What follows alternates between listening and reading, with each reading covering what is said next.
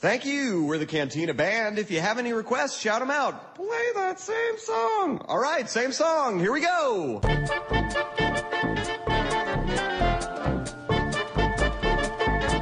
Vocês gostam desses filmes aqui que eu vou falar em seguida? Resgate do Soldado Ryan, Prenda-me se for capaz e ou Terminal? Sim, sim, não. sim, sim, não. pra mim é só um, um grande sim, principalmente pro Prenda-me se for capaz. É, o meu último não. Terminal, é mais ou menos, mais ou menos, é. Bom, é o seguinte, eu perguntei porque esse, o que esses filmes têm em comum, que eles são parcerias entre Spielberg e Tom Hanks, que vai acontecer de novo, né? O próximo filme deles, de dois, já, já tá marcado para 2015. Ele chama Bridge of Spies, sem tradução ainda para o português, mas dessa vez vai ser um trailer de Guerra Fria. Opa! Tom Hanks vai ser um advogado enviado pela CIA para a União Soviética para negociar a libertação de um piloto americano. A previsão aí é para 16 de outubro de 2015 e pela Fox e a Disney também vai distribuir em outros países. E além disso, o John Williams não vai fazer a música. Aê! não, tá tudo errado então. Não, pô, não. Eu gosto do John Williams, cara, mas ultimamente ele anda, sabe, não, é fazendo cacete. Pô, se, se não tiver o John Williams, metade do pô, filme mas... vai embora. ah, ah, mas por exemplo, o Lincoln, eu acho que, eu já falei do Lincoln várias vezes. Pra mim, não só estragou o filme, ele ajudou a ficar horrível, insuportável aquele filme. Cara, trilha sonora chata pra caralho. Mas na hora que você perguntou se a gente gostava, eu achei que você ia falar que anunciaram tipo um remake dos três, assim, sabe? Nossa, ia ser complicado. Não, não, não. Não, não, não. E no lugar dele vai entrar Thomas Newman. Agora eu vou colocar o sinal de cri cri cri que ninguém vai lembrar dele. É, porra, não de nome na cabeça não. Compôs, por exemplo, Operação Skyfall, né, a trilha sonora orquestrada e também Histórias Cruzadas. Tem poucas trilhas marcantes assim, né? Mas é, é, é, uma, é, uma, é uma mudança, né? Ah, eu acho válida. Eu brinquei aqui falando, aê, pelo fato do João Mendes não, não estar, mas assim, eu gosto muito dele. Só acho que assim, essa parceria dele com o Spielberg precisa de uma revigorada, sabe? Respirar cada um deles respirar um ar novo. Uh, Lincoln, Lincoln, que é o exemplo que eu vou pegar, é um dos últimos aí, cara, foi tenebroso. Uma trilha sonora chata, maçante. Te dá muita raiva, faz ter muita raiva do filme. Enfim, Não, eu tenho problemas com ele. combinar com o filme, né? É, chato pra caralho. Puta merda. Tem meus problemas também com o Terminal, né? Mas eu gosto muito, muito de jogar Solar Ryan pra mim se for capaz. E queira ou não queira, já tem algum tempo, né? 2004 Terminal, já são 11 anos aí sim a parceria dos dois, né? Sim, sim. E Tom Hanks é um puta ator, né, cara? Aliás, é um dos meus preferidos, cara. E o Tom Hanks, quando a gente pensa que ele já tá tranquilo assim, agora eu vou fazer só filme de golfinho, igual o Morgan Freeman tá fazendo, ele vai lá e faz um puta papel, né, cara? Sabe que nesse caso caso, apenas o John Williams não pôde participar porque ele estava doente na época, né? Mas tanto que já tem um próximo filme, que é um tal de The BV, BF Edge, B, The BFG, ainda não tenho certeza do que se trata, ele vai voltar com o Spielberg de novo. E só pro, a título de curiosidade, isso vai ser o segundo filme que, que os dois não trabalham juntos, né? Porque o John Williams fez 26 dos 27 filmes do Spielberg, agora 28 com esse, né? A única exceção é a Cor Púrpura. Não, eu não lembrava disso. Júlio que eu não lembrava. Mas de qualquer jeito aí, o resumo do filme me chamou a atenção, pô. Guerra Fria tal, é um, é um tema uhum. assim que não tá sendo tão usado mais, afinal de contas, né? O pessoal pode falar assim que não é uma coisa tão comum como usar como a Segunda Guerra, mas, mas é um período muito fértil para histórias, né? Principalmente assim, se você pensa assim que é uma coisa ainda meio cheia de segredos, tem algumas feridas abertas. É, porque Sim. Segunda Guerra Mundial, por exemplo, você pode explorar os dois lados, né? Você pode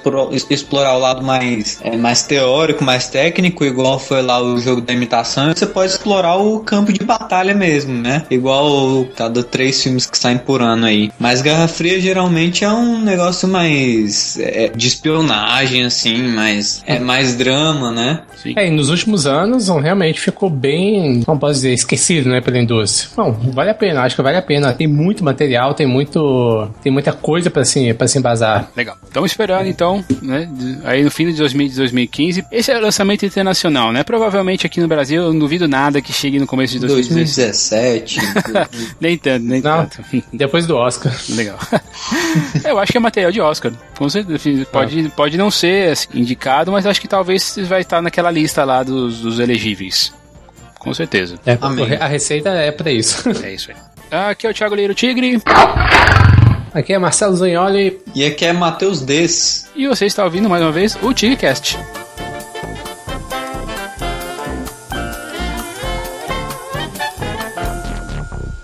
Este programa é um apoio da Rádio São Paulo Digital, um programa da Liga Nacional Web Rádio, spfcdigital.com.br.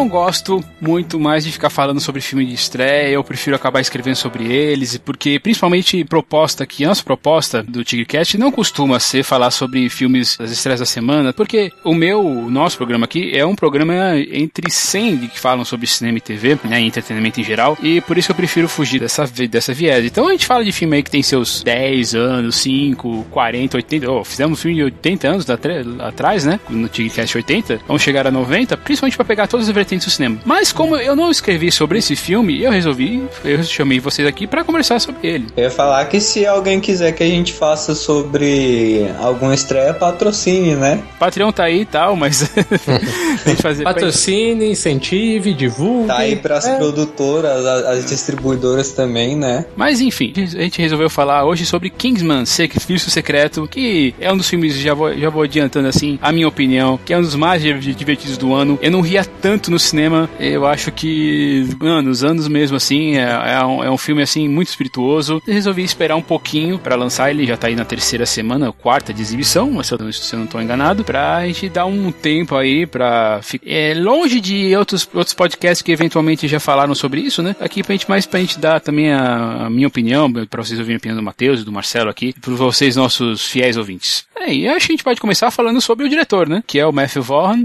para quem já deve saber, né? Óbvio. Ele dirigiu Stardust, dirigiu Kick-Ass, que é um outro filme violento, assim, também pra cacete. e divertido. E divertido também, que tem lá, também é baseado na história do Mark Miller. E o X-Men Primeira Classe, ou seja, ele foi responsável por fazer a franquia X renascer nos cinemas. E de maneira muito eh, eficaz, porque o First Class é um, é um baita filme, é uma coisa que nenhum outro diretor conseguiu fazer, que foi um filme dos mutantes sem o Wolverine. Porque assim, a participação do Wolverine no filme é ínfima ínfima. É só uma brincadeira. É, é, é um easter egg que tem ali no filme. E funciona. Muitas vezes eu vi as pessoas falarem que se não tivesse o Wolverine, nunca que um filme dos mutantes poderia funcionar no cinema. E funcionou. Não fez falta alguma o Wolverine naquele e filme. Além, e além de acabar com esse paradigma do, do Wolverine protagonista, ele soube usar a, a, alguns acontecimentos da Guerra Fria muito bem, né? Sim, sim, sim, verdade. Ele conseguiu contextualizar ali pra, uhum. a história dos mutantes de uma maneira muito eficaz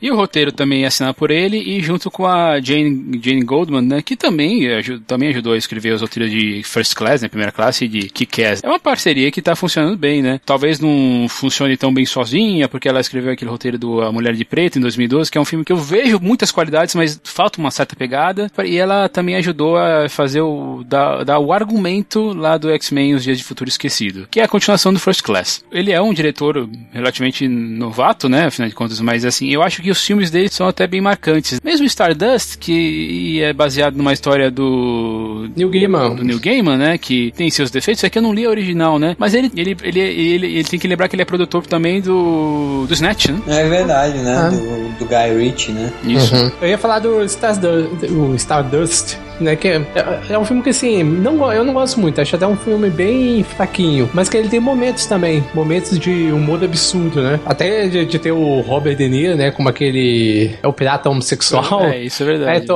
todo, todo afeminado. Eu acho que tem pontos interessantes. Eu não gosto muito do filme, da maneira como ele é construído, mas eu acho que ele tem alguns pontos fora da curva, assim, alguns momentos hilários que, que vale a pena, vale a pena ver o filme. Eu não cheguei a ver o, o Stardust todo, né? No caso, eu já vi umas partes e não, não viu nem tudo é o que parece, mas pelos outros filmes que ele dirigiu dá pra ver que ele é extremamente nova geração, né? Ele não é desses diretores novos que tentam fazer referência e tentam referência assim no sentido de tentam trabalhar igual os diretores das gerações mais antigas faziam, né? Ele é um cara assim é, é, que tem uns filmes com ritmo extremamente rápido, que tem um apelo visual enorme, totalmente geração Y e geração Z para mim. Realmente, esse é só o quinto filme dele, mas como a gente já comentou, ele produziu, já produziu outros, né? E estamos assim, só esperando o próximo, a próxima coisa dele, né? Que acaba assim me, me, me deixando mal, assim, é que ele não costuma dirigir as sequências, né? Ele não dirigiu a sequência de Kick-Ass, uhum. não dirigiu a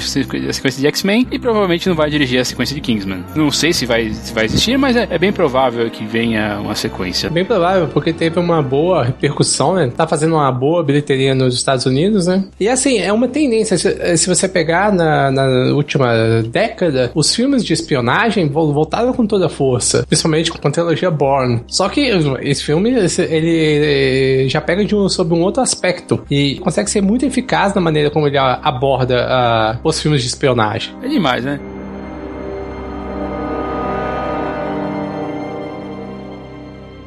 Quero falar um pouquinho também do elenco, porque afinal de contas, né, ele conseguiu reunir um elenco que você olha, o filme, você assim, é aquela coisa a gente fala que o filme é divertido, sim. Aí você vê o elenco, você vê com certeza que os caras, nossa, eles devem ter se divertido assim horrores. Colin Firth, que queira ou não queira ganhou o Oscar pelo Discurso do Rei. Você pode não gostar do filme, mas ele é um cara que já tem muitos papéis dramáticos na carreira, né? Temos também o Michael gabarito, né? né? Hum. Temos o Sir Michael Caine também, aí apareceu na trilogia do Batman, mas não, não só isso, né? Ele é um cara atuante dos anos 60. O Samuel L. Jackson, putz, também, que ele é um cara que passeia muito entre papéis dramáticos e papéis sérios e menos sérios. O Mark Strong, que, pô, tava agora, agora aí nesse filme, no jogo da imitação, fazendo um papel dramático, também estava no, no Kick-Ass, né? Aliás, dois filmes com K, né? Deve ser, não sei que coincidência é essa, né?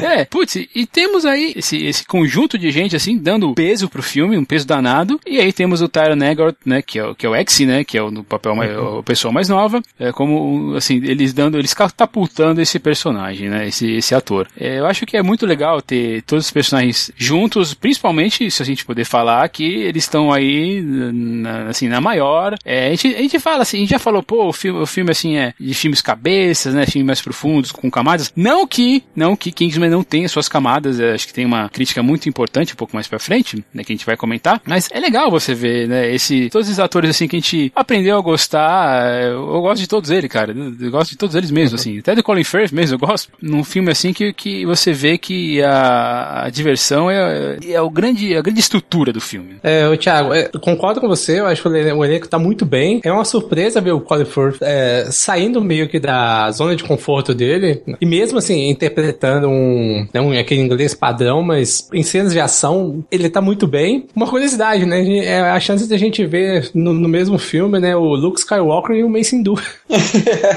Verdade, né?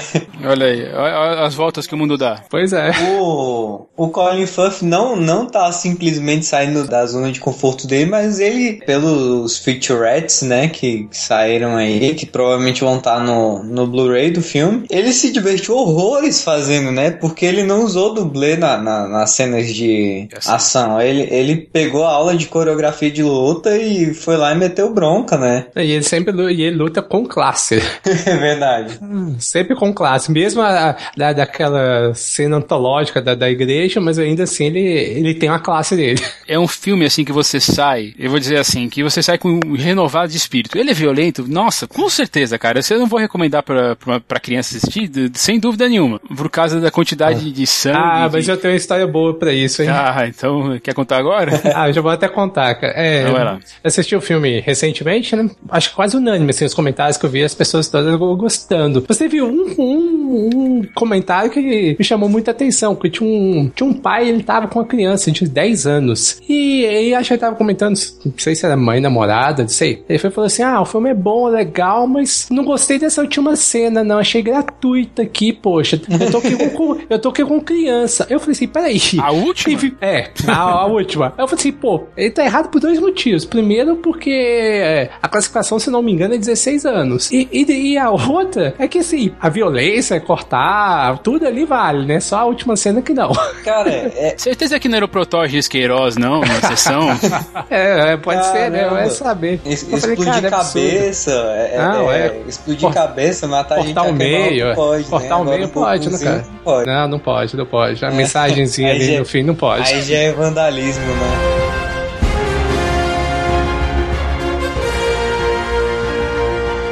Bom, eu queria falar, assim, do filme em si também, né? Eu queria começar um pouquinho falando sobre a, a primeira piada do filme. Pra quem não leu, leu os quadrinhos, realmente, é, eles não saíram no Brasil ainda na, na gravação. Aliás, não, saiu No momento que a gente tá gravando essa, esse episódio, eu acho que está em pré-venda lá na Comics, se você entrar no site já tem, mas é legal, né? Você começa assim com aquele ar de mistério, né? Primeiro, primeiro a gente tem aquele flashback, né, que passa nos anos 90 lá, que nós conhecemos os personagens principais, né, que são o Harry Hart, que, que no caso é o Galahad, né, que eles, aliás, isso, isso é legal, né? Eles são os novos Cavaleiros da Távola Redonda, né? uhum. né? Então eles, eles assumem nomes, codinomes dos, dos Cavaleiros do Rei Arthur, né? Então temos o próprio Arthur, uhum. temos o Galahad, Merlin, né? Que é o personagem do Mark Strong, né? Assim como Guardiões da Galáxia resgatou certas músicas, aí também eu acho que foi engraçado você usar certas músicas para dar o tom a, ao, ao filme, né? Então primeiro a gente começa com uma música do Dire Straits, né? Que é Money for Nothing, uh, uma, uma situação que tem explosão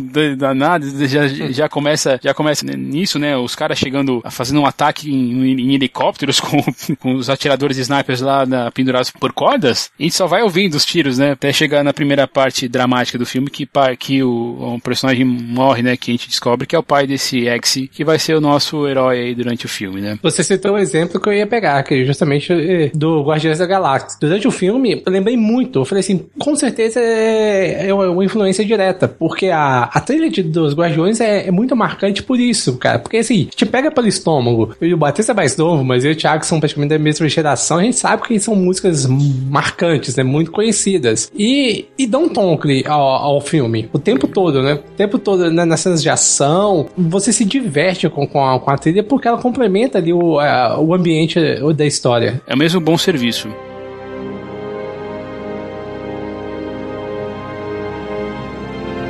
Quando a gente tem esse, esse salto de 17 anos aí, é engraçado isso, isso faz uma relação com os quadrinhos, né? Quem é sequestrado é o tal do professor James Arnold, né? Que é interpretado uhum. por Mark Hamill. Espero que ele não seja tão gordo assim no, no, no é. filme que a gente vai ver no fim do ano, né? Que é o Star Wars Episódio 7.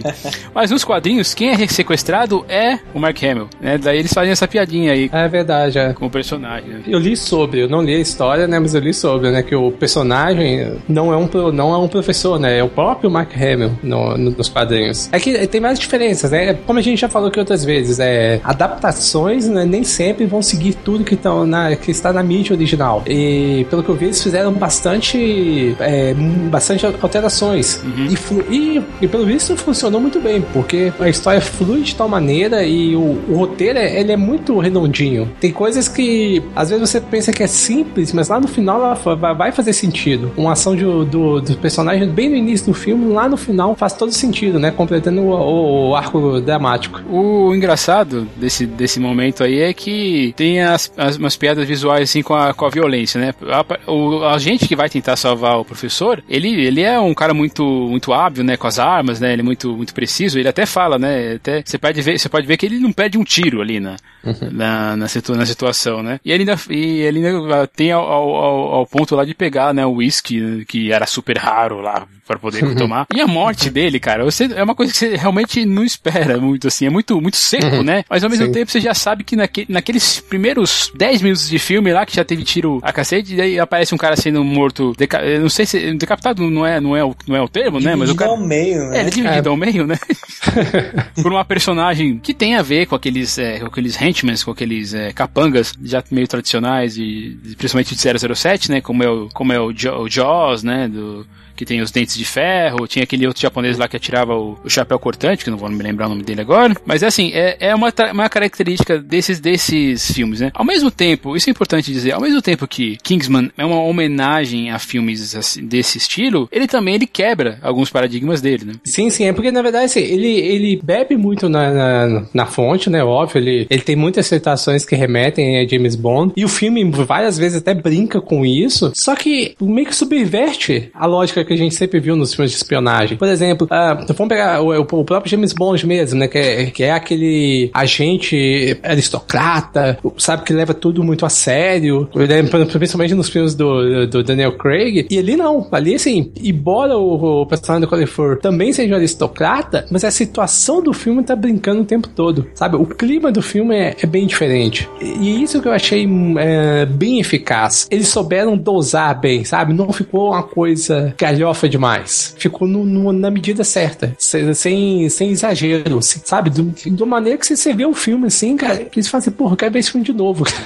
Mas eu acho que é essa, exatamente essa cena que te. É esse choque do início que, que te faz aceitar o que o filme te entrega, entendeu? Porque até essa hora eu não tava preparado para ver ninguém sendo partido ao meio pela perna de uma vilã, sabe? Ah, então, imagina. Tomei um susto assim, ah, não. E é muito beleza, rápido, né? Ah, Como o Thiago falou, é muito rápido, né? demais, cara. Depois, depois dessa cena aí, eu parei, respirei e falei, beleza, agora eu sei o que é que eu tô vendo aqui. Agora vamos. Ah, aí depois vai me surge o Samuel Jackson, que, sei lá, cara, é uma espécie de. Falando com a língua preta, né? É, é, meio fanho, meio presa. É uma mistura de Sérgio Malandro com rapper, cara. E, e, extremamente inteligente. E você vê que ele tá se divertindo horrores com, aquele papel dele. tá mesmo, cara. O, os dois estão tão demais para mim, ele e o Colin Firth. E assim, é um filme que quando anunciou, acabou que assim, eu pelo menos não, não dava nada por ele. Nada. Aí eu tô vendo todo mundo comentar, todo mundo, sabe, todo mundo comentando. Eu falei, pô, Pô, então vou lá uhum. ver o filme, né? Vou lá ver o filme. Só que assim, por algumas situações aqui, né, de vida, tive uma mudança radical ultimamente aqui, então assim, fiquei praticamente sem tempo pra quase nada, cara. Uhum. Então. E assim, o, esse filme eu só fui prestar atenção no cartaz porque eu achei que esse cara, o, o Egerton, era o cara que faz o Flash, sabe? Na série do Flash. Aí Flash? eu fui prestar. É, ele. Ah, tá. Não, ah. não sei porquê, mas ele me lembrou assim, aí de longe longe, assim, né? Passei no ônibus e tal. Uhum. Aí, ué, será que é esse moleque aí, véio? E aí eu fui parar para prestar atenção no filme, entendeu? Tanto que quando eu fui, fui indicar para uns amigos, eles falaram: olha, se não fosse você e, e, e as propagandas do Spotify, eu não, nunca ia ter ouvido uhum. falar desse filme. Não, e, e, isso que eu acho legal. Vamos, vamos pensar. Os Vingadores estão no mês que vem. Tá todo mundo na expectativa dos Vingadores, cara. É aquele filme uhum. que, pô, a massa vai. A massa vai toda ver ele, porque já criou uma expectativa. E o Kingsman não, cara. É diferente, por exemplo, tá, tem o James Bond e o Spectre, que, é, que tá pra ser lançado, já, já tem uma expectativa em cima do filme. E o Kingsman não, cara. Mesmo assim, mesmo pro público cinéfilo, né, vendo todos os nomes envolvidos, né? Samuel Jackson, Colin Firth, Matt Wall. Michael Caine, né? Michael Caine, né? Putz, nossa, tava esquecendo, tava, esqueci o nome dele. Então, é um elenco gabaritado. E mesmo assim, você não tinha visto, eu pelo menos, né, eu não tinha visto tanto barulho em torno do filme antes, cara. Hum. E, e, ele foi crescendo com boca a boca. Acho que tanto boca a boca lá fora, né? é muito assim, o boca a boca, ele fala das redes sociais, mas isso que, isso que, que deu muita força pro filme. E ele foi crescendo, crescendo, e e uma coisa que eu achei até engraçado também, uma situação no, no cinema, que eu fui assistir no domingo. Uhum. Aí eu tava lá na tava lá, né, uma fila formando, né? Aí eu fui falei assim, tava com minha esposa, né? Aí ela olhou assim a fila, falou, ah, falou assim, será que a fila é pra gente entrar já? Eu falei, cara, não, não, ali não, não tem perfil uh, desse filme. Eu acho que deve ser pra divergente. Quando abriu, foi todo mundo, cara, entrou pra, pra sessão. É. e, e, a sessão tava cheia. Eu falei, caramba! Uhum. E, e, muita gente de idade variada. Tinha criança lá com a, o pai levou, né? Desavisado, Nossa levou. Senhora. Mas tinha muito idoso. Na, na, ao meu lado é. mesmo tinha muita gente idosa vendo o filme e se divertindo horrores. Devia ser o pessoal saudoso, assim, do 007, né? Ah, acredito que seja. Sobre essa questão do bilheteria, é até que entrou bem no Brasil. Uh, foram 380 mil espectadores só no primeiro fim de semana. Na estreia teve segunda, segunda posição, né? É, é o que a gente tá falando. Para um filme que não tinha tanta expectativa criada em cima dele, eu acho que é uma bela bilheteria. E ele tá fazendo um belo papel aí. Ele tem mais a, a, ver com Vingadores do que só a trilha sonora, né? Não, é longe. Isso é só uma comparação que a gente faz. Não é nem Vingadores, né? Não, mas é... assim também. É, desculpa, Vingadores não, Guardiões da Galáxia, né? Isso. Mas o, os dois são, assim, é, baseados em HQs que eu acho que a maioria da, das pessoas nunca ouviram falar ou, ou nunca uhum. chegaram perto de ler. E, e, os dois são uma trilha sonora sensacional. Os dois são extremamente divertidos. Eu acho que Guardiões da Galáxia foi o filme que eu mais ri ano passado. E eu tenho certeza que eu vou lembrar de Kingsman lá no final do ano como um dos filmes que eu mais ri esse ano também. E os dois têm um pôster extremamente injusto, né? Em relação relação ao filme, porque pelo pôster assim eu não, não veria o filme, né, na moral. E, bom, a gente acabou falando sobre, uh, pulando um pouquinho, né, pra falar sobre todas essas questões do filme aí, mas é, o desenvolvimento eu acho bem legal, né? Principalmente quando você começa a prestar atenção em coisas como o figurino, a, até os cenários, né? Você, é, você percebe que há uma separação dos personagens por meio dos figurinos e por meio dos, desses cenários que eu comentei, né? Então, os Kingmans, os Kingsman são, são os clássicos, né? Então usa terno uhum. e gravata, aquela roupa bem, bem mais ajustada, né? Aí você tem o Valentine, que tem aquelas cores exageradas, usa, chega a usar boné, inclusive, né? Ah, eu falei, ó, ele é quase um Sérgio Malandro, cara. É um molecão. É, pra ficar, pra realmente dar dessa, dessa diferença, né? Ele é todo exagerado, né? Ele, que, ele, ele é um megalomaníaco, né? Inclusive. Tem os planos de, de dominação mundial que, de um certo modo, fazem sentido, né? Cara, fazem Sim. muito sentido esse. Sim. Ele é, ele é até, eu vi até gente chamando ele de um, de, de ser um eco chato, né? Uhum. Não é, acho que não é exatamente a, é, assim, a, o melhor, o melhor é, adjetivo personagem, mas assim, mas dá pra, dá entender o sentido, né? Ele é, uma, ele é uma caricatura do eco chato, né? Isso. Ele quer seguir aquele os fins justificam os meios, né? Quase um Tron, né? Versão Sérgio Malandro. e daí que a gente tem? A gente tem esses arquétipos aí de filme de espionagem, que é o vilão que quer dominar o mundo, uma, uma capanga peculiar, que a grande diferença é que é uma mulher, e é interessante que essa atriz que faz a, a Gazelle, que é a Sofia Boutella, ela é uma dançarina. Então, eu acho que é uma, é coisa que deu muito, sim, muito no filme, assim, ela, ela, se, move, ela se move com, com graça, né? Tanto que o nome vem a calhar, né? Gazela. Uhum. Né? É. E, tem, e tem facas, né? Super afiadas no lugar das pernas. Né? É muito legal, cara. É, é, é uma coisa assim que a gente já viu em outros filmes. E aí, como o Marcelo falou um pouco mais cedo, né? A gente principalmente considerando que esses tipos de filme aí já de 007 deram uma certa. Como, como, como se diz? É, Você fala o que. que... Deu uma. Deu uma ficou, ficou, deu uma, ganhou uma seriedade bem grande, assim, né? Pra entrar nesse mundo dos anos, anos, assim, anos 2000, principalmente, depois, principalmente por causa com Jason Bourne, né? Deixou de ser um pouco mais caricato para ficar um pouco mais sério. O engraçado é que o Jason Bourne, se você pensar, ele imitou de, o, o estilo de James Bond e depois o James Bond tá imita, acabou imitando, né? O, acabou imitando a trilogia Bourne. Mas eu acho assim, o, o, o maior legado é, é, trazer de volta esses filmes de espionagem. Uhum. Né? E depois aí veio, veio aquele do Chris Pine, veio do, veio do, veio do Jack, Jack, Jack Ryan, né? É, então, teve, teve, vários filmes nessa pegada. É engraçado que eles até, eles até fazem uma piada com isso na hora do, do, do, do nome do cachorro, né? Que ele fala que o nome do cachorro é JB. Ah, é. E aí ele fala, ah, isso é de James Bond? Não. É, é. de Jason Bourne? Não. É de que? É de Jack Bauer. É. é legal isso também, outra coisa, né? Um, um inglês colocando o nome do cachorrinho um cachorro americano pra fazer a, Que a gente é uma, uma, homenagem, né? Todo mundo acha que é JB, é óbvio que ah, não, óbvio que é James Bond, aí vai lá e quebra um pouco essa, essa brincadeira com a gente. E isso eu achei até que foi, tipo, meio que uma referência, assim, à americanização do James Bond, né? Porque James Bond era um espião inglês que, né, tinha MI6, todo, tudo lá, e hoje em dia é praticamente um filme de ação norte-americano, né? O personagem, que é, que é o Galahad, né? Que é o Colin Firth, na, verdade, que é o, que é o Harry Hart, né? E o, o nome dele é, o codinome é, é, é, Galahad, né? Que ele é o veterano ali da, da, da turma, né? Que tem que vai, vai substituir o, o a gente que foi morto lá pela, pela Gazela e o, e o Valentine no começo do filme. Que eu acho muito outra coisa muito legal, que ele é um, um vilão que tem medo de sangue, né? Tem nojo de sangue, não consegue, não consegue ver porque vomita, né? E isso é uma coisa que a gente vai, vai ver um pouco mais, mais pra frente, né? É, e eu, eu gosto da construção dos personagens, principalmente porque é um roteiro muito bem amarrado. Quando a gente vai conhecer o Eggsy, você vê que ele vive no mundo,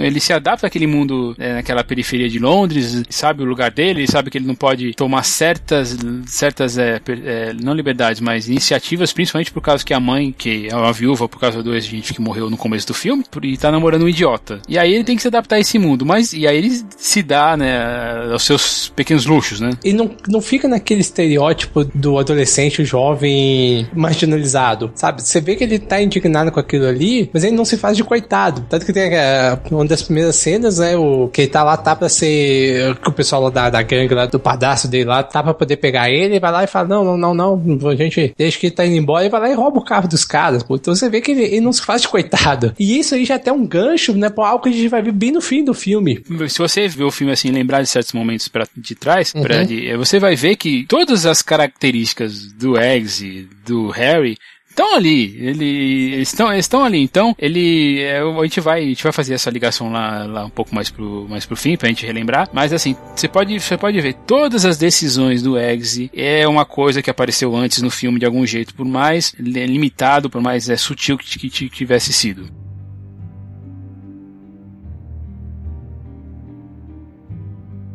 O filme ele não demora para engrenar, né? Isso aqui é muito legal, né? O filme tem mais de duas horas, ele tem duas horas e dez quase, como se diz, ele não é, não tem um ritmo lento. Esse é, é, apesar de ter um flashback no começo, um flashback no começo não, né? Ter uma, um prólogo no começo, não demora para você assim conhecer os personagens bem, ter os seus limites estabelecidos, né? As suas, as suas, as suas, as suas personalidades estabelecidas, já ser brindado assim logo no começo, logo no primeiro ato ainda, com a, a cena do bar, né? Que é o, o Harry espancando lá os, os, os capangas do, do, do, namorado da mãe do Eggsy, né? Em primeiro lugar, é uma cena muito bem coreografada, plasticamente linda demais, assim, e violenta, assim, como eu não tinha visto, assim, em algum tempo já. Eu acho que essa é uma, é uma das características mais marcantes do filme, né? Essa questão de ser extremamente violento, mas a violência ser muito estilizada. É mais ou menos o que teve no próprio Kick-Ass e o que teve também no 300, né? É, é quase ali um, violência que não tem consequência consequência no mundo real, né? É uma coisa tão fantástica assim que eu não conseguia considerar como uma violência real, entendeu? Para mim era, era tudo muito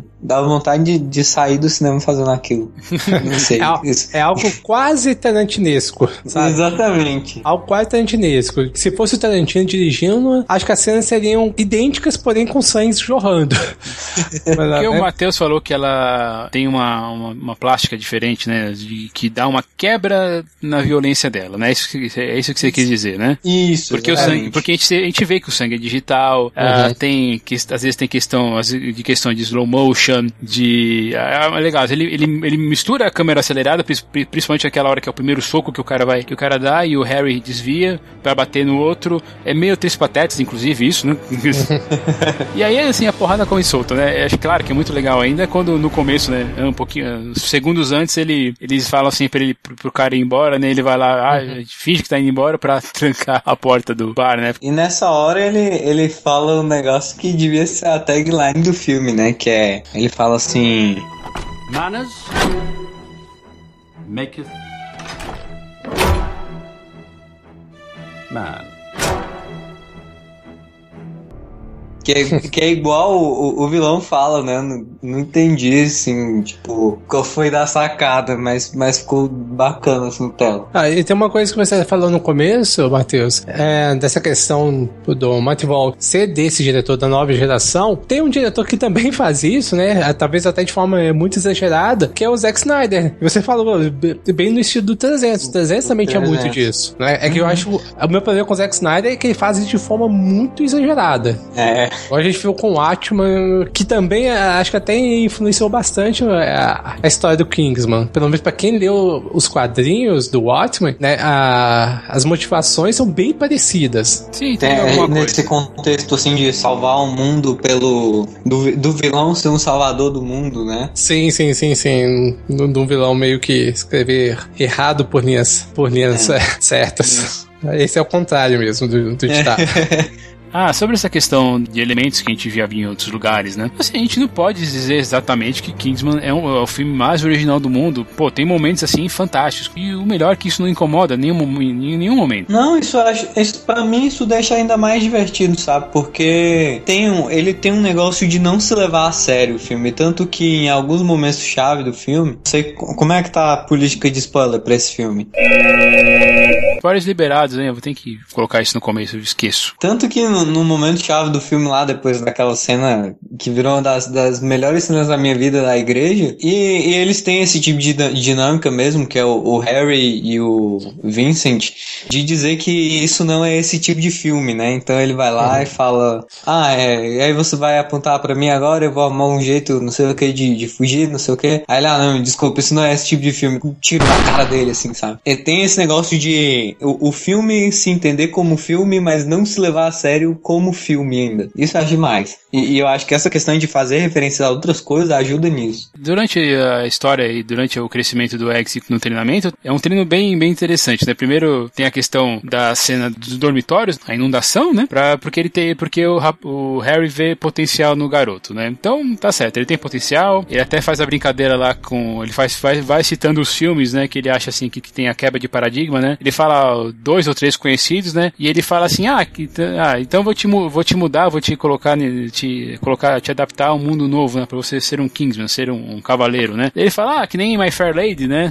Você fala, é, realmente você me surpreendeu, porque eu falei filmes mais recentes, você não assistiu, mas você assistiu Fair Lady. Daí a gente já vê que o X não é exatamente o cara normal, né? Apesar das piadas dele. Não, é, é, é, é engraçado é, essas brincadeiras que, que, o, que o filme faz. Não só visualmente, né, mas nos diálogos, mostrando que ele, ele quer brincar com, com o público, ele quer conversar com o público. Gosto, assim, das questões, de novo, assim, de como a, a gente já falou, assim, como as coisas são construídas, né? Então, questão do X escolher um, um Pug por mais assim que ele, que fala assim, ah, eu não sei, eu achei que era, que era um, um, um bulldog, mas o Pug é aquele bichinho pequenininho, feinho, né, descartado, como ele é, né, ele no meio Sim, daquele povo exatamente lá, isso. No meio daqueles, daqueles granfinos lá que vem de Oxford, de, de, de, outras escolas, né, ele, ele é o cara que, que, tá, que tá diferente lá, né, e por isso que ele tem que se provar. E uma, uma, uma das coisas que, assim, também me agradou muito, que é um dos acessos do roteiro, é não cair na tentação de fazer parzinho romântico. Exatamente, isso eu gosto cara, bastante. Cara, demais. Cara, eu, eu fiquei. Eu, eu falei assim, pô, o filme tá bem legal. Tomara que não faça isso, tomara que não faça isso e não fizeram. Aquele, a gente já falou um bilhão de vezes aí de novo, mas se fosse algum, sabe, um. Não vou nem falar de diretor mesmo Eu vou falar diferente dessa vez. Se fosse um,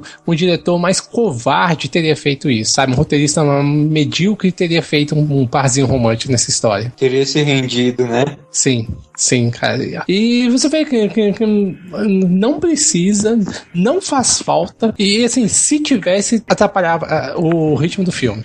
Verdade. Até porque a, as personagens femininas desse filme são muito fortes, né? A, Exatamente isso. Da, a Roxy, você tá pensando, né? Roxy e, e, a Gazelle, principalmente, elas são muito ativas, elas são até tão importantes quanto os, os homens do filme, né? E eu não sei se elas chegam a ter, se esse filme passaria, assim, um desses testes de Bechdel, mas a, a, as personagens femininas desse filme são sensacionais, cara. Nível Tarantino também, para mim. Eu acho que passaria porque tem um momento que a, a Roxy conversa com a outra colega de quarto dela e elas não estão conversando sobre homens, né? Mas aí a outra ah, é, some, some da narrativa, né? É, elas falam assim, né? É, não diga pra que esses idiotas lá que eles estão tirando um sal com, com o X, né? O, uhum. Os outros personagens. Então, mas é, provavelmente, eu acho até pensando, pensando por esse lado, acho que ele até colocou essa cena exatamente para passar nesse, esse filme. Mas a Roxy é uma personagem é, forte, com certeza, e ela não, apesar de ela, uma vez, ela parece ela, ela parece perdendo pro, pro Eggs uma vez só na narrativa toda. Ela passa por todos os testes, né, tão bem quanto ele para poder ser uma Kingsman, né, apesar do nome, o nome não, o nome tem que se adaptar à questão isso. Mas é legal que nessa questão, por exemplo, eles durmam juntos assim, né, na, digo, dormir juntos assim no, no ali no mesmo ambiente, né? Mesmo ambiente ali, é, né? Isso me lembrou um pouco aquele vestiário unissex que tinha no Robocop, sabe? Também, também me lembrou um pouco também uhum. É, Ender's Game, né? O jogo Exterminador também tem uma coisa assim. Uhum. Ah, e outra cena também é não cair na tentação de fazer uma personagem feminina masculinizada, ah, que ela verdade, mesmo sendo forte, é, sendo forte, ela é forte por ser mulher. Ela não precisa emular as situações do homem. Ela não precisa mostrar força mais que o, que o homem. Não, não ela tem que provar o valor dela. E isso não. Ela age como mulher. E isso, assim, você não vê diminuir a força da personagem. Pelo contrário, dá mais importância para ela, por isso. Sabe, ela não é uma Michelle Rodrigues ali. é. Eu acho que é muito legal isso, isso é outros movimentos assim legais que vão construir, vão dando peso até os personagens que são secundários. Né? Tem outros, outros motivos assim que eu gostaria de, de, mencionar aqui no meio, que é a montagem. A montagem está muito bem feita. Ele tem, o filme tem alguns, tem alguns pulos de tempo que é entre a construção do plano do, do Valentine, do tempo que o Harry fica, fica desacordado, que você vê que o tempo vai passando assim pela, a gente vê porque o cabelo dele cresceu, porque a barba dele cresceu enquanto ele está no hospital, né? E nesse meio tempo tempo aí os personagens, os, os, outros, os outros concorrentes ao cargo vão, vão caindo fora, né? Isso eu acho que a montagem nesse, nesse momento também é, é muito, bem, muito bem feita, muito. Assim, é, às vezes a gente fala, a gente fala de que a, que a montagem prejudica, é, às vezes a montagem prejudica o filme, prejudica mesmo, né? Mas é, foi, foi bom, foi muito bem assim feita, inclusive para dar ritmo ao filme, como já falei um pouco antes. E consegue de maneira muito, como posso dizer, é muito, o filme flui naturalmente. Então, assim, essa questão da passagem de tempo, a gente vê sutilmente ali, fisicamente, né, no, no California, com o cabelo e com a barba, igual você falou, Thiago. E é da questão dos dois climas que, que tem na história. Se de um lado a gente vê o, o tentando provar o valor dele ali, né, tentando vencer as dificuldades, porque é a chance da vida dele, do outro a gente até então estava acompanhando né, o personagem de Colin Firth, investigando, investigando o personagem de Samuel Jackson, tentando ver o que estava acontecendo ali. Então você vê que a, as duas tramas vão funcionando em paralelo, mas uma não fica, não fica uma situação desequilibrada. Eles conseguem condensar bem as duas. E é legal que tem mais ou menos três situações, né? Que é, é a do treinamento de um, a recuperação do outro e o estabelecimento do plano do outro. E, e o filme leva isso de um jeito muito dinâmico, mas ao mesmo tempo você, você percebe que passou muito tempo ali, né? Então não tem aquele problema de, ah, mas como é que ele conseguiu fazer isso tudo em, em tão pouco tempo? Ou então, ah, é, como é que ele se recuperou em tão pouco tempo, sabe? Uhum. Isso eu acho que ficou muito bom também. É, é, tá de parabéns pra montagem, pra maquiagem, pra tudo, assim, cara. Cabelo. Tá tudo certo, né? é.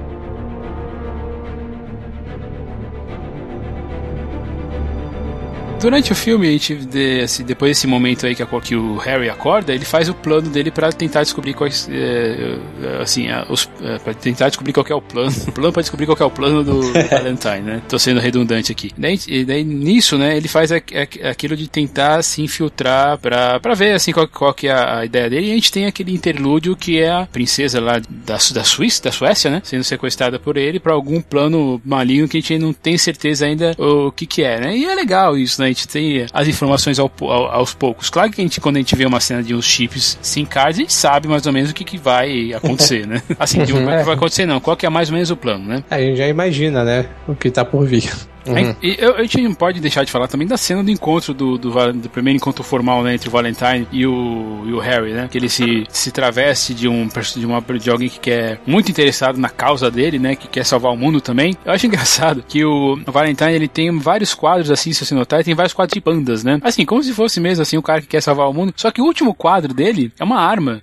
Uma assim, um quadro vermelho. E, e, eu já tinha visto esse quadro em algum outro lugar. Eu tenho que dar, pesquisar quem fez, quem que pintou aquele, é, fez aquela pintura. E nesse almoço, nesse jantar dos dois, é, eu, eu acho que é uma coisa bem engraçada. É quando chega aquele jantar que é McDonald's. É uma coisa que ninguém tá esperando. A trilha tá, a trilha sonora tá pesada, é, ele olha com desconfiança pra Gazela e ela abre, e realmente é, é, é, o, é o Big Mac lá que vai estar tá sendo oferecido de um jeito aristocrata, né? Com batata sendo servida no prato. Mas é uma coisa que ninguém tá esperando naquele jantar, né? É. Do, do, do, McDonald's, né? E diferente de outros, de outros product placement, né? Que a gente fala, que é aquilo quando o produto é meio entochado na, na garganta, né? Do espectador, quando a gente tá vendo, essa acontece de um jeito tão natural. Eu sei que provavelmente o McDonald's pagou pra, pra estar no filme, afinal de contas ninguém faz nada de graça, né? Ou os produtores pagaram para o McDonald's estar lá, não sei como é que foi essa situação, mas não deixa de ser inesperado. É engraçado que é um inesperado que é menos inesperado. É, a gente esperava um chocante e aí a gente recebeu o tipo de, de chocante oposto, né? Porque quando chegou a, aquela bandeja, eu esperava ter uma cabeça ali em uma da coisa. Cara, eu tive a mesma sensação. Eu tive a mesma sensação. Ou era uma cabeça, sei lá, cara, ia ter facas, ia, sabe? Pois é, ia começar uma luta maluca ali, né? E aí, do é. nada, cara, um McDonald's, assim, eu não sabia se eu ficava aliviado, se eu ficava, caralho, que porra é essa? O, Engraçado. Nesse, nesse momento, assim, que eles, que eles começam a ter aquela, uma, uma conversa que é meio entregando o jogo, né? Que eles começam a falar sobre filmes de espiões. Eles ah, falam, é? né? Ah, eu gostava daquele, eu gostava dos vilões, James Bond, ah, eu gostava dos filmes de espiões, né? Daí uma hora ele fala, né? Hoje em dia os filmes são tão sérios, né? Tem dando uma sim, certa... Sim, sim, sim. Com o que James Bond se tornou hoje, o que, Jason Bond, o que o Jason Bourne trouxe, né? Mas só faltou ali ele quebrar a quarta parede ali e olhar pra gente, né? Realmente. Também tem as questões da, da tec, das tecnologias, né? O Valentine, ele fala que colocou um nanogel na bebida do cara e agora ele vai, ele vai saber todos os passos dele. Outro momento que não, me, que não me incomoda nada, assim, essa tecnologia que pra gente não existe, também é comum a filmes de espiões, aparece no filme de um jeito, um jeito bem, bem natural mesmo, assim. Então eu não vou, eu não vou me preocupar, não, eu não me preocupei por eu saber, assim, que essa, esse tipo de tecnologia não existe, ou pelo menos eu imagino que não exista.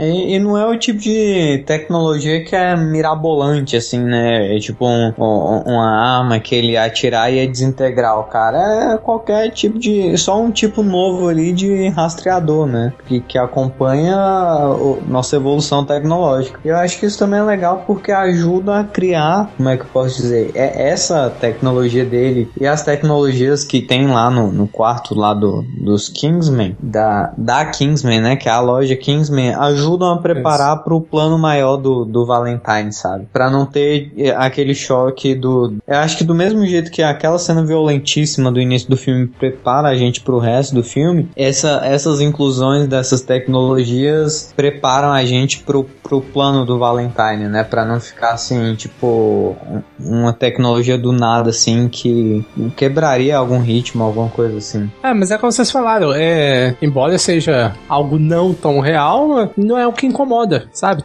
Tá ali do jeito que tá no filme ali, funciona bem, eficiente, você fala, ah, tá, ok, ok, não é nada absurdo, mirabolante ali que te tire da, da história. E o Matheus comentou sobre a, quando eles chegam lá no, na, na, no Armory, né? No, no, no arsenal do, dos, dos Kingdoms, né? Ele vai mostrando, ele vai mostrando cada uma das tecnologias lá que eles têm. A pistola padrão, o, o sapato, o sapato que sai a faca quando é o Texina. E ele fala assim: então faz aí a, a melhor pose do aristocrata alemão que você sabe. E ele vai lá dar uma, imitação de. Imita Hitler. Ah, ah, engraçadinho, né? E ali ele tenta dar uma enganada no, no, no, Harry, né? Pra tentar roubar uma das granadas de mão, né? Que é uma coisa que a gente já tinha visto lá no começo, dele roubando a chave de um do, do, dos caras da gangue lá, né? Só que ele não consegue, porque o Harry, ele até fala no começo pro Arthur, né? Que é o personagem do, do Michael Caine, que ele fala assim, né? Que os assim, o mundo tá mudando e você é uma aristocrata, eu. E, e ele fala assim, que meio assim, eu não sou isso, né?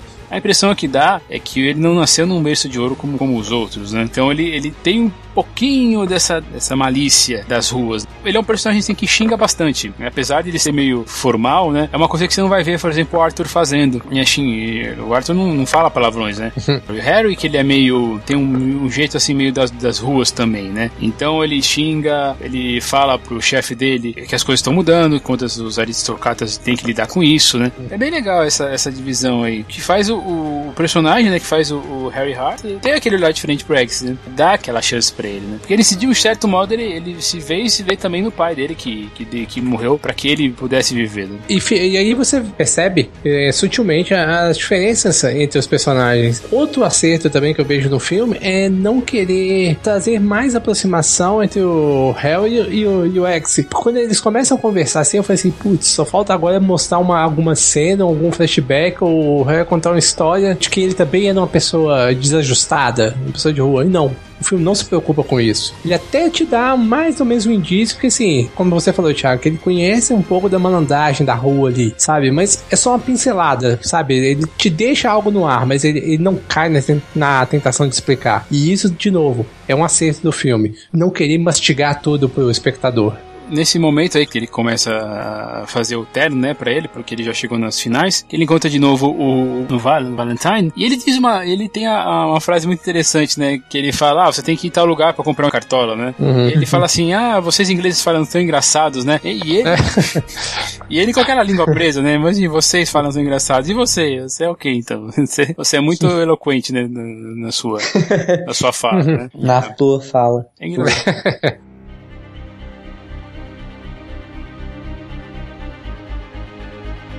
E aí a gente vai se aproximando e com certeza já se tornou uma das melhores cenas do cinema, né? Que ele vai investigar a, aquela igreja que prega o ódio, né? Contra negros, homossexuais, judeus, né? É, é uma igreja totalmente conservadora, né, cara? Acho que ele saiu direto da Idade Média e colocaram ali.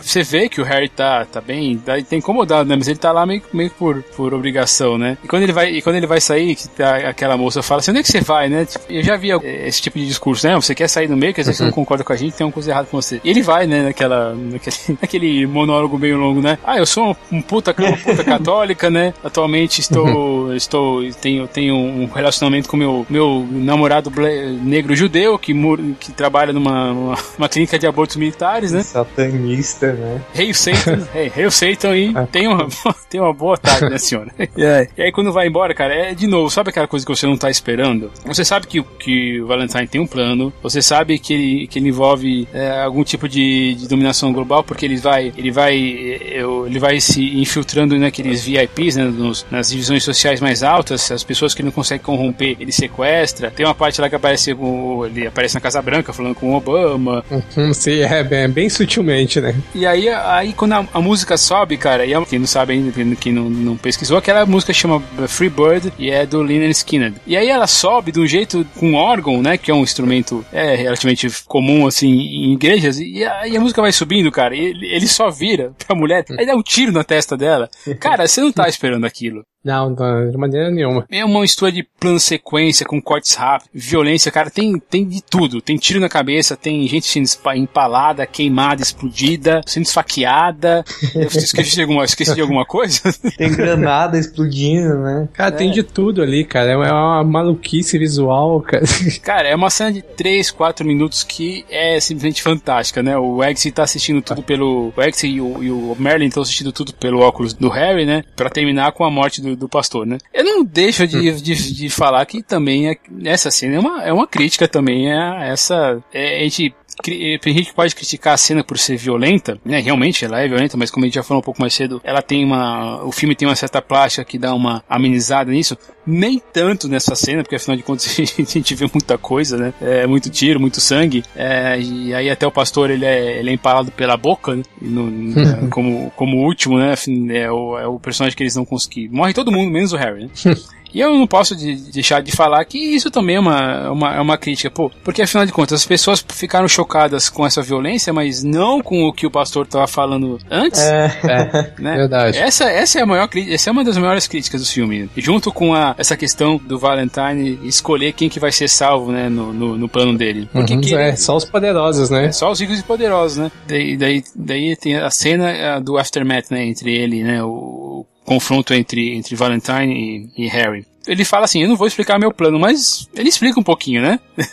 ele fala, ele fala, não fala dos, dos, detalhes finais, né? Ele explica como a tecnologia dos chips funciona. Que veja bem, pra gente é uma coisa muito atual mesmo, né? Quem é que não queria ter aí um chip que você pudesse falar livremente, de graça, pra inter... e acessar a internet para sempre também, pro resto da tua vida, né? É, é uma coisa que vai afetar, afetar todo mundo, né? Porque é um plano, é um plano brilhante, né? É, é um plano de vilão de 007. sim, sim, Cara, mas é. o jeito que ele é, que ele é, que ele é conduzido, né? Ele pega, ah, não, sim, ele sim. pega uma, uma, uma coisa assim que na prática afeta todo mundo mesmo. Quem que não tem um celular hoje? E não é só um plano brilhante brilhante, né? Um plano brilhante com uma, com uma motivação que é muito convincente. Tinha hora que sem querer eu me via. É, é um negócio meio House of Cards, assim, né? Sem querer eu me via torcendo pelo vilão, sabe? Tem que ver isso também. É, se você pensar, é como, é, como fala lá no, no, no, filme, né? Fazendo a analogia, né? Do, do homem, né? Que o, que o, do homem e o vírus, né? Quem vai matar quem? É essa lógica, é essa lógica. É como se a humanidade ali, tá, na visão do Valentine, tá caminhando pro caos, né? Pra, pra, pra destruição. Pra morte, pra destruição, né? né? Então, precisa de uma solução drástica, né? Agora, tudo bem que a solução drástica é poupar só os ricos e poderosos, né? É, é, ele fala que ou a, a, gente é o vírus, o planeta é o hospedeiro, né? Aí ou o vírus Sim. morre, ou o vírus mata o hospedeiro e morre de qualquer forma, né? Então vamos Sim. pelo menos salvar alguém aqui, vamos salvar o planeta. E, e, e aquilo ali é, é, é seleção natural, de novo, nos tempos de hoje, né? É, é, é a, a, sobrevivência do mais forte, mas como é que a gente mede força hoje em dia, né? A gente mede por influência e por, por dinheiro.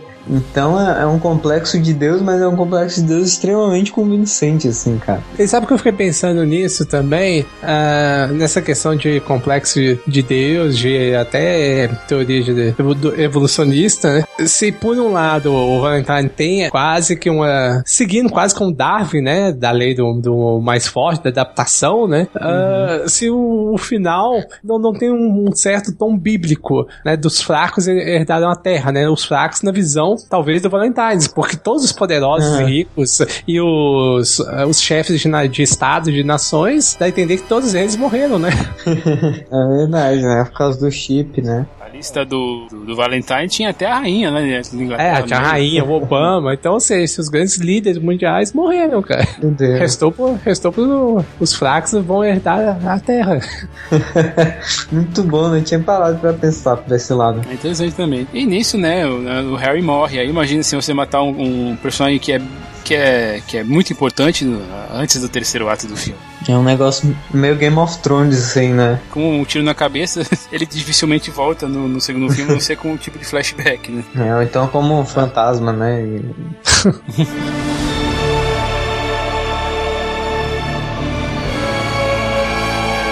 Bom, e aí nós vamos se aproximando pro, pro fim do filme, né? Afinal de contas, o, o X fica desesperado e vai tentar achar um certo conforto no, no, no Chess, no, no, Arthur, né? Aí ele percebe, né, a, a cicatriz no, no, no, ouvido, do lado do ouvido dele, né? E aí, de novo, como a gente já falou, tem a questão lá que tudo do roteiro é meio amarradinho, né? Ele já, porque ele já falou, já tinha sido apresentado o explosivo líquido, né? Que, que é ativado lá pela caneta, e também as, as mãos leves do personagem que já foram usadas duas vezes. E eu tinha, lembro que eu tinha falado sobre essa questão dele nunca xingar nem na hora de morrer o cara consegue falar um palavrão. Ele só, ele só é. fala que ele é um bastardo, não sei o que, e morre. É, o máximo de palavrão dele é esse, soltar. É só um bastardo e. Nesse momento é que a gente vai se aproximando do fim do filme, com a. Daí o ritmo vai, vai acelerando, porque precisa mesmo, né? E, mas assim, como o ritmo todo foi interessante no fim do, do começo do filme, não se nota. Você vê alguns cortes mais rápidos, com certeza. Você vê finalmente o, o X vestindo o terno de, de Kingsman para poder salvar o dia, né? Daí e daí separa o time, separa o time, né? A Roxy tem que fazer, fazer o, o estourar, explodir um dos, dos satélites Valentine, ao mesmo tempo que ela tem que superar o medo dela de altura, né? E o X vai lá enfrentar as forças de segurança do, do, do, Valentine, né? Também outra coisa legal, né? Nessa, quando ele chega lá na, na base do, do Valentine, que é no meio, no meio da, da neve, no meio de uma, de uma montanha, ele, ele vai junto com, com o Merlin, né? Ele chama ele de Minecraft uma hora, que é uma piadinha. é verdade, com, né? Com, com, com, sabe? Com, o irmão do Sherlock Holmes. Irmão do Sherlock Holmes, exatamente, né? Outra homenagem a universo, dessa vez o universo de, de detetive, só que é. fugindo de James Bond. Né? E, cara, e você vê que assim, que o personagem, que o Valentine é um puto do megalomaníaco, né? Mais ainda dentro da base dele, né? Porque as pessoas lá, ele, ele quer que as pessoas façam festa com mesmo com, com o mundo acabando, tenta é, levantar o astral de todo mundo, né? Falando, não, vocês vão, vocês vão, vão ser lembrados como, como Noé, eu vou ser, eu vou ser Deus aqui, né? Afinal de contas, eu, eu coloquei vocês aqui pra, pra salvar o que o resto da humanidade, né? E, cara, de novo, como a música é bem usada nesse momento, né? Porque você vê, eles descobrem, né, a questão do chip, de novo, bem, bem amarrado. E aí naquela parte que ele, você acha que não tem solução nenhuma, que aí o, X se lembra que é, pergunta lá pro Merlin, né? Se ele poderia ativar os chips. Ele, ah, eu consigo, né? E aí vem aquela aquela satisfação. E, e aí vem a música de novo, cara. Aquele tan, eu sei que é uma música, uma música tradicional da, Inglaterra, só que eu não tô lembrando o que é. Que fica, as, as cabeças vão estourando, né? Uma. Cara, uma isso é muito genial. Cara, é genial, né? Tá as cabecinhas explodindo no meio da música. Com, é como se fossem fogos de artifício. Fogos de artifício, né? é. E todo mundo vai morrer. Todo, daí você vê a cabeça do Obama, a cabeça de um monte de chefe de Estado, né? Todo mundo indo pro saco, né? E claro, né? Afinal de contas, ele não, ele não, é, ele não seria idiota, idiota pra colocar nem, nem cabeça dele nem na cabeça da, da Gazelle, né? E, a, e as explosões são ritmas, rítmicas, Sim, né? Põe o ritmo, da música. Da música. Por isso que eu falei. Isso. Por isso que eu falei um pouco lá no começo. A, o jeito que a música é importante, como é que ela acompanha o, o, o filme é uma, é uma coisa fantástica. Né? O, é, é, é, é, um. É quase um. Não vou dizer um musical, mas é um, é um interlúdio musical. Desde ali, desde a da música do bar, passando pela música da Freebird lá na cena da igreja, que Freebird quer dizer pássaro livre lá, realmente ficou, ficou livre de qualquer, qualquer tipo de amarra, né? E aqui essa música tradicional inglesa aí com os microchips explodindo né, na cabeça de cada um. Daí no fim, né, da, da, história, ele, ele tem a luta com a Gazelo, de novo, tudo se tudo se, se encaixa porque ele, ele consegue dar um golpe nela com a faca toxina e mata o, o Valentine empalado também com a, com a perna da própria da minha, própria gazela, né? Da própria gazela, né? E ele vomita porque vê o próprio sangue antes, antes de, de, de cair lá do, do andar dele. Né? De novo, tudo amarradinho para fazer esse roteiro assim funcionar do, do começo ao fim. Eu queria comentar também sobre a cena lá que ele encontra a princesa da, da Suíça, né? Da Suécia. Que ele fala assim, ah, cara, pra você ver como de novo o personagem não tem nada de, de clássico, né? Porque um herói clássico, né, falaria assim, não, eu vou tirar você daqui. Dele, a primeira coisa que ele fala, né? Então, mas se eu tirar daí eu ganho um beijo, pelo menos, que afinal é. de contas eu, eu, nunca beijei uma princesa. E ela, se me tirar daqui, eu faço muito mais que um beijo, né? Você é, é. pode entrar pela porta dos fundos. Ah, né? é isso é muito legal também. você, ah, se você salvar o mundo, você pode usar a porta dos fundos, né? Ele dá uma travadinha e fala, eu já volto. engraçado que em inglês ele, ela usa a palavra asshole, assim, ela não fala asshole, né? Uhum. É meio assim, é, assim, é uma princesa querendo falar um, um palavrãozinho de um jeito clássico, né? E ele consegue consegue, né, realmente. Tanto que, quando, e daí foi o que o Marcelo falou, né? O herói não fica com a, com a mocinha do filme, né? Ela fica com a, com a princesa que é bem mais interessante, né? E ainda já tem uma certa brincadeira maliciosa ainda, né? É, pô, temos uma coisa que não tá esperando mesmo, de novo. O filme, assim, a gente acha que o filme vai, vai acabar, mas ele tem uma cena pô, meio, meio de créditos, né? Que ele encarnando de novo o personagem e se, e se tentando salvar a manhã, né? Que ele oferece uma casa pra ela, né? E um, uma chance de, de de, ele fugir lá do, do idiota do, do padrasto, né? Que é uma, é uma brincadeira com a cena lá. É, mesmo, é assim, é a mesma coisa, né? É o mesmo jeito, ele, ele acaba, ele é, derruba o cara com o mesmo, com o mesmo, do mesmo estilo, com a caneca de cerveja. Ah, os, os outros personagens até ficam assim meio. Quando ele, porque ele fala a mesma frase, né? Ele, é, o, man o, é, o fulano, tem, o fulano, é, ele, né? Porque ele sabe o que vai acontecer. E é, e é, acaba de um jeito muito espirituoso mesmo esse filme que, no fim das contas, é, a gente discutiu bastante ele aqui, mas que valeu a pena, foi uma grande surpresa ter, ter conhecido e ter, ter visto né, esse filme, assim. Foi muito, muito divertido mesmo.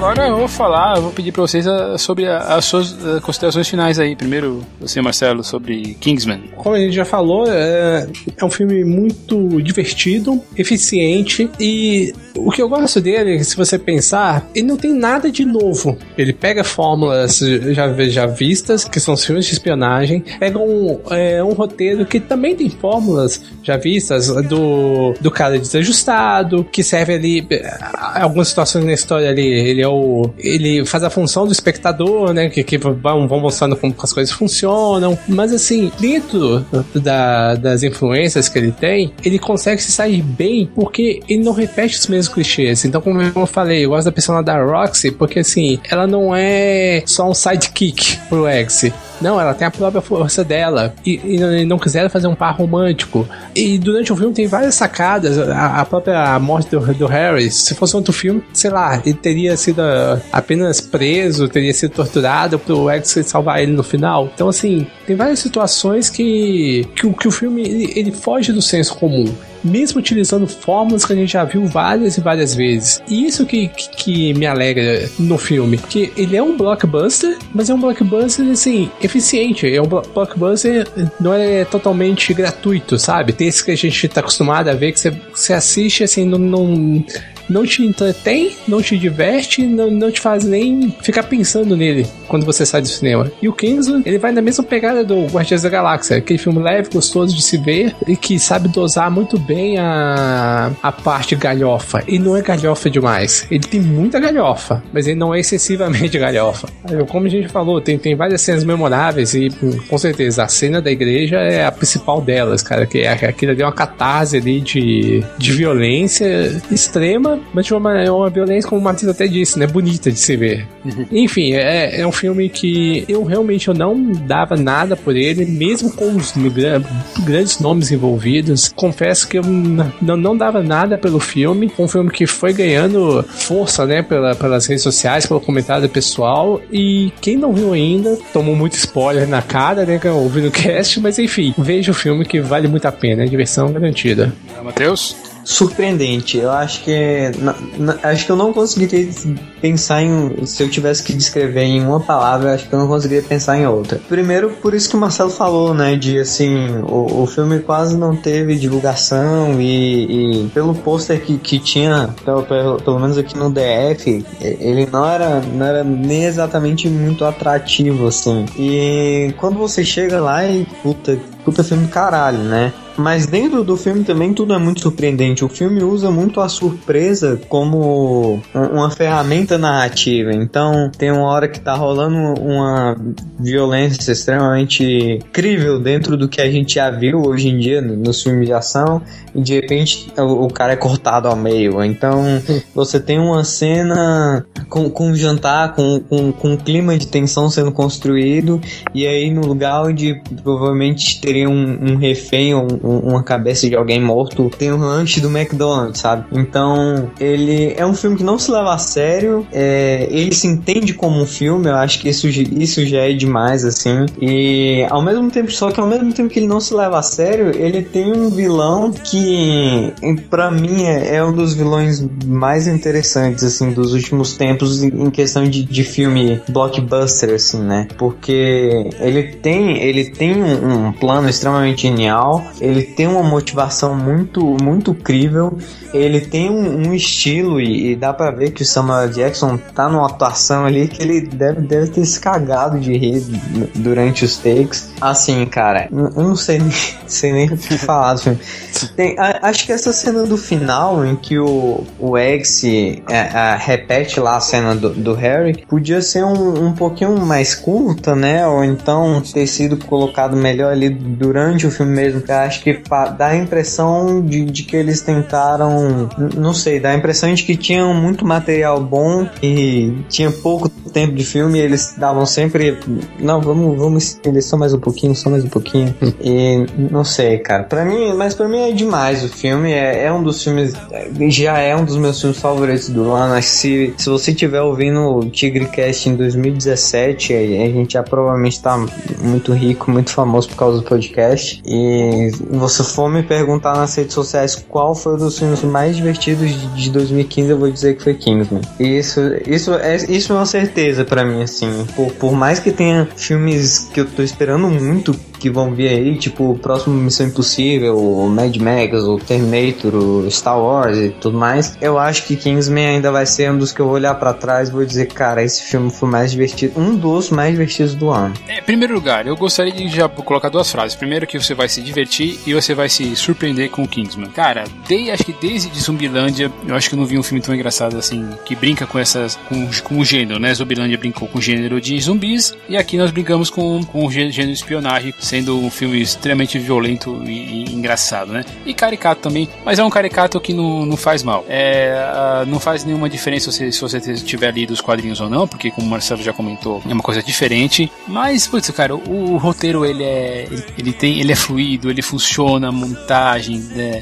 o figurino, a fotografia. Se você pegar e destrinchar esses elementos, você vai ver que ele, ele, ele, ele funciona de, desse jeito, ele, ele se integra do todo, todo, por completo mesmo, cara. A trilha sonora, o design de som, cara, des, desde os tiros, da, das explosões, a trilha sonora assim orquestrada, não só não só as músicas como a gente comentou, mas as músicas conhecidas que a gente, que a gente comentou, que aumentam esse momento, apesar de termos lá o Free Bird do Lynyrd Skynyrd como realmente o melhor momento de todos, né? Mas esse filme ele não é, ele, ele abusa de, alguma, de, algumas, de algumas convenções, sabe? É a questão, por exemplo, do, do vilão que é o Valentine, tá sempre com as cores esdrúxulas, é uma hora é um laranja, outra hora é um roxo, outra hora é um bem berrante, né? Bem berrante, bem forte. Contraparte dos Kingsman são todos, todos vestidos aqueles ternos impecáveis. Vai, se dá um volume ao filme que realmente eu não posso deixar de falar que já é um dos meus preferidos do ano. Sei, eu sei que estamos aí no, no fim de março, tudo bem. Sei que ainda tem os filmes aí que o Marcelo comentou, que o Matheus comentou, que devem ser tão divertidos quanto, mas esse não vai sair da minha cabeça tão cedo.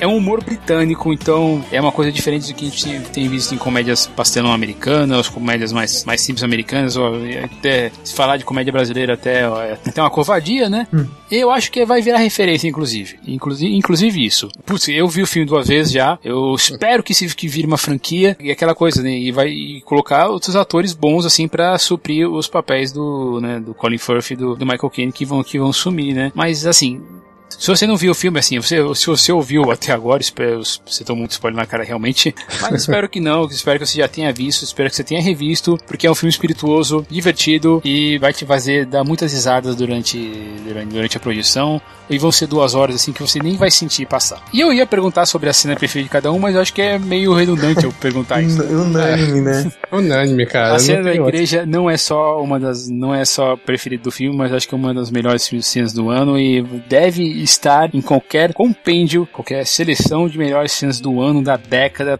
Cara, nossa, já eu não canso de, de ver isso. Tanto que a gente fez, tanto que a gente teve um, um comentário um pouco mais há uns dois programas atrás falando que sobre a possível tirada dessa cena, né? Ainda bem que não se concretizou. Cara, não foi. Poxa, ia perder muita força o filme sem essa cena. Não dá, cara. Então é isso aí, gente. Estamos acabando aqui. Meio você que tá ouvindo aí. O que, que achou do filme? Não esqueça de comentar qual é a sua cena preferida. Eu duvido que seja outra ali na igreja, mas enfim.